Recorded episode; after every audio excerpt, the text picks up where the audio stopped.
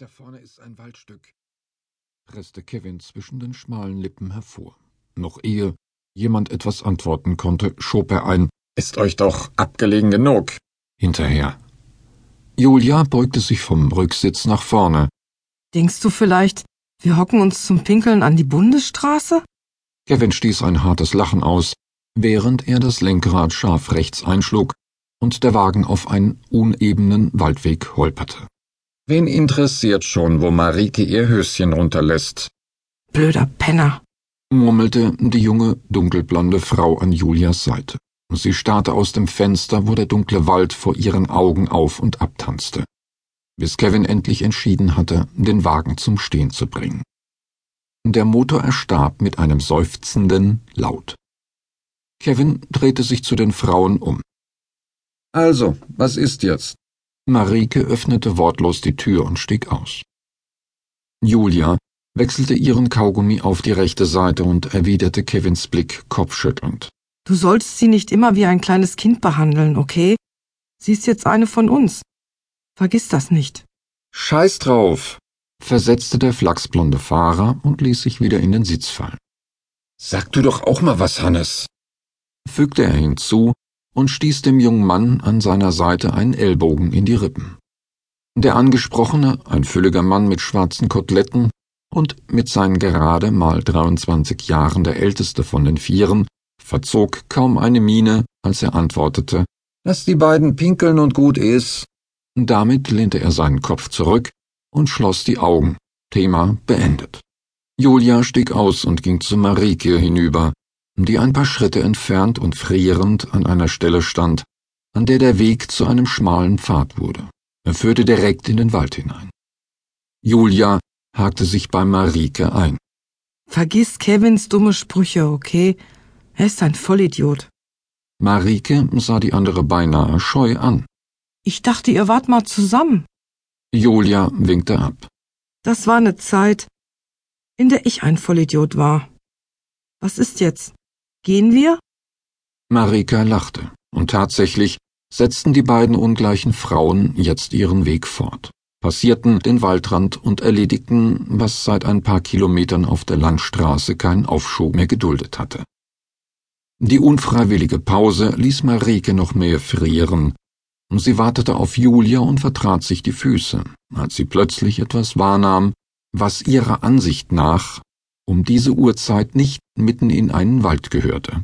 Sie sah ein Licht. Nein, genau genommen waren es sogar zwei. Wie sie bei näherer Beobachtung feststellte. Sie erschrak. Im ersten Augenblick dachte sie, dass dort zwei Männer mit Taschenlampen unterwegs waren. Eindeutig nicht Kevin und Hannes, denn die Richtung stimmte nicht. Doch das Licht war starr und bewegungslos. Julia? rief Marike. Die dunkelhaarige in der schwarzen Lederjacke trat an ihre Seite, bis sie erkannte, was die andere ihr mitteilen wollte. Was zum Teufel ist das? flüsterte Marike. Ihr stoßweiser Atem erzeugte eine kleine Wolke vor ihren Lippen. Das sind Scheinwerfer. platzte es aus Julia heraus, lauter als es Marike lieb war. Ja, hundert Pro, das sind Scheinwerfer. Und hör doch mal. Tatsächlich bemerkte Marike in diesem Moment das Geräusch eines laufenden Motors. Sie fragten sich insgeheim, warum sie es nicht schon viel früher gehört hatte. Aber da war ihre größte Sorge auch noch gewesen, eine geeignete Stelle zu finden, um ihre Blase zu erleichtern. Was macht jemand um diese Zeit hier draußen im Wald? fragte Julia weiter. Marike schrak beim Klang ihrer Stimme zusammen, so sehr war sie in Gedanken versunken gewesen, Sie zuckte mit den Schultern. Keine Ahnung. Ich will es auch gar nicht wissen. Julia grinste sie schief an. Ich schon. Damit wich sie von Marikes Seite und bewegte sich durch das Unterholz. Bist du verrückt? flüsterte Marike ihr hinterher. Was soll das? Bleib hier. Julia drehte sich noch immer grinsend um. Komm schon. Wir sind nur ein paar Meter von einer Lichtung entfernt. Hey, vielleicht läuft da drüben sowas wie eine Agentenstory. Voll cool, oder? Marike schlang die Arme um ihren Brustkasten. Ich finde, wir sollten lieber zu den Jungs zurück. Die fragen sich bestimmt schon, wo wir bleiben. Und ich habe auch keine Lust, schon wieder einen von Kevins Sprüchen zu. Weiter kam Marike nicht, denn Julia hatte sich wieder abgewandt und sie damit einfach stehen lassen. Marike fühlte sich für einen Moment hin und her gerissen.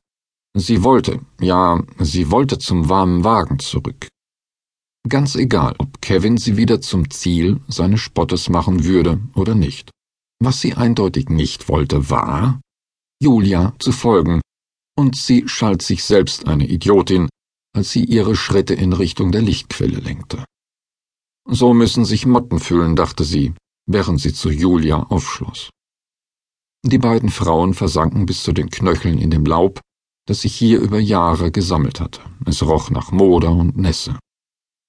Doch all diese Eindrücke waren schlagartig vergessen, als sie vorsichtig das Dickicht hinter sich ließen, um im Schutz der Bäume auf die Lichtung sahen.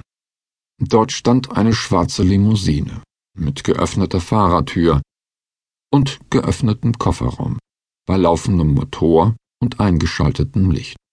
Vom Grund der Lichtung stieg leichter Nebel empor und umwaberte die Scheinwerfer.